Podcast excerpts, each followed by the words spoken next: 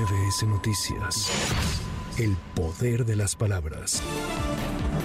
La Secretaría de Relaciones Exteriores y el Instituto Nacional de Migración confirmaron que uno de los dos cuerpos recuperados ayer en el Río Bravo es de nacionalidad hondureña. Una mujer indicó que los tatuajes del cuerpo correspondían a los de su hijo, de quien mencionó tenía 20 años. Las autoridades de la Fiscalía General del Estado de Coahuila dieron a conocer que no pueden confirmar su identidad hasta realizar un dictamen pericial de huellas para cotejarlas con las que proporciona el Consulado de Honduras. En el caso de la segunda persona fallecida en las permanece aún como desconocida. Luego de los señalamientos del presidente mexicano, quien calificó este acto como inhumano, el gobierno de Texas respondió contundentemente. Fue a través de su vocero, Andrew Mahaleris, que Greg Abbott responsabilizó a los gobiernos de México y Estados Unidos de las muertes de estos dos migrantes y consideró de imprudente las políticas de frontera abierta del presidente de Estados Unidos Joe Biden y el de México López Obrador, pues dijo que si realmente se preocuparan por la vida humana, harían su trabajo y asegurarían la frontera.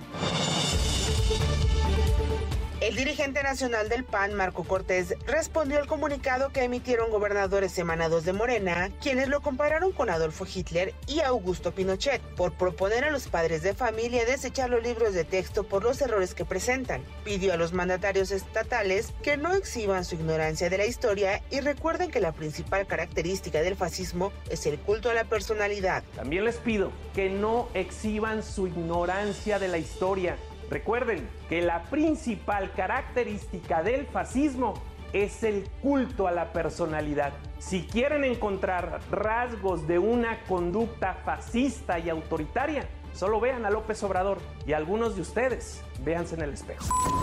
La titular de la Secretaría de Educación Pública, Leticia Ramírez, debe ser llamada ante el legislativo para que explique el desorden generado en torno a los libros de texto gratuitos, cuyos contenidos han sido descalificados por presentar errores y cargas de tipo ideológico, refrendó la bancada del PRD en la Cámara de Diputados. En tanto, la bancada del Partido del Trabajo negó que los libros pretendan ideologizar ni adiestrar políticamente a los menores de edad. Primero hay que llamar a cuentas a quien es titular de la Secretaría de Educación pública y que tiene que explicar el hecho de por qué modifica el programa de estudios sin siquiera preguntar a aquellas personas que lo ejecutan y que lo ejercen, pero que además hay personas que estudian justo para hacer planes y programas de estudio. Hay que exigir una respuesta a eso. También eh, desde acá podemos legislar, por supuesto.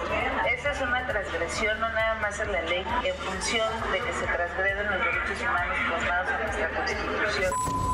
En ese sentido, la senadora por el PAN y aspirante a la candidatura presidencial del Frente Amplio por México, Xochitl Galvez Ruiz, advirtió que los libros de texto que serán distribuidos por la SEP no deben responder a intereses políticos.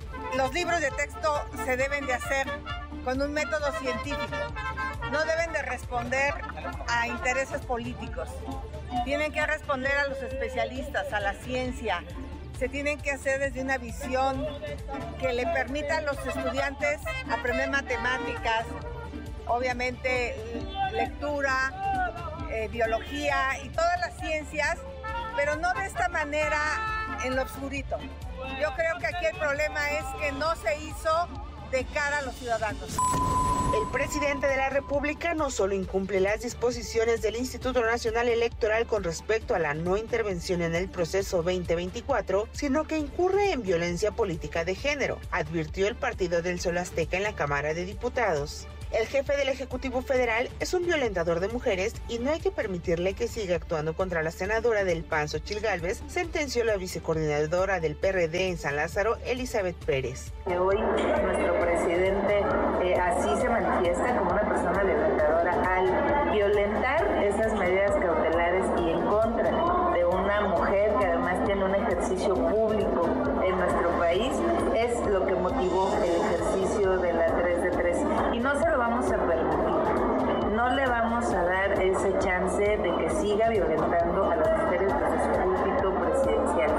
tiene que quedar claro que hay leyes. La Secretaría del Trabajo informó que un total de 24.772 jornaleros agrícolas han sido colocados en Canadá en lo que va del año. Esto se logró a través del programa de trabajadores agrícolas temporales México-Canadá que aplica la dependencia. Para MBS Noticias, Anaí Cristóbal. MBS Noticias. El poder de las palabras.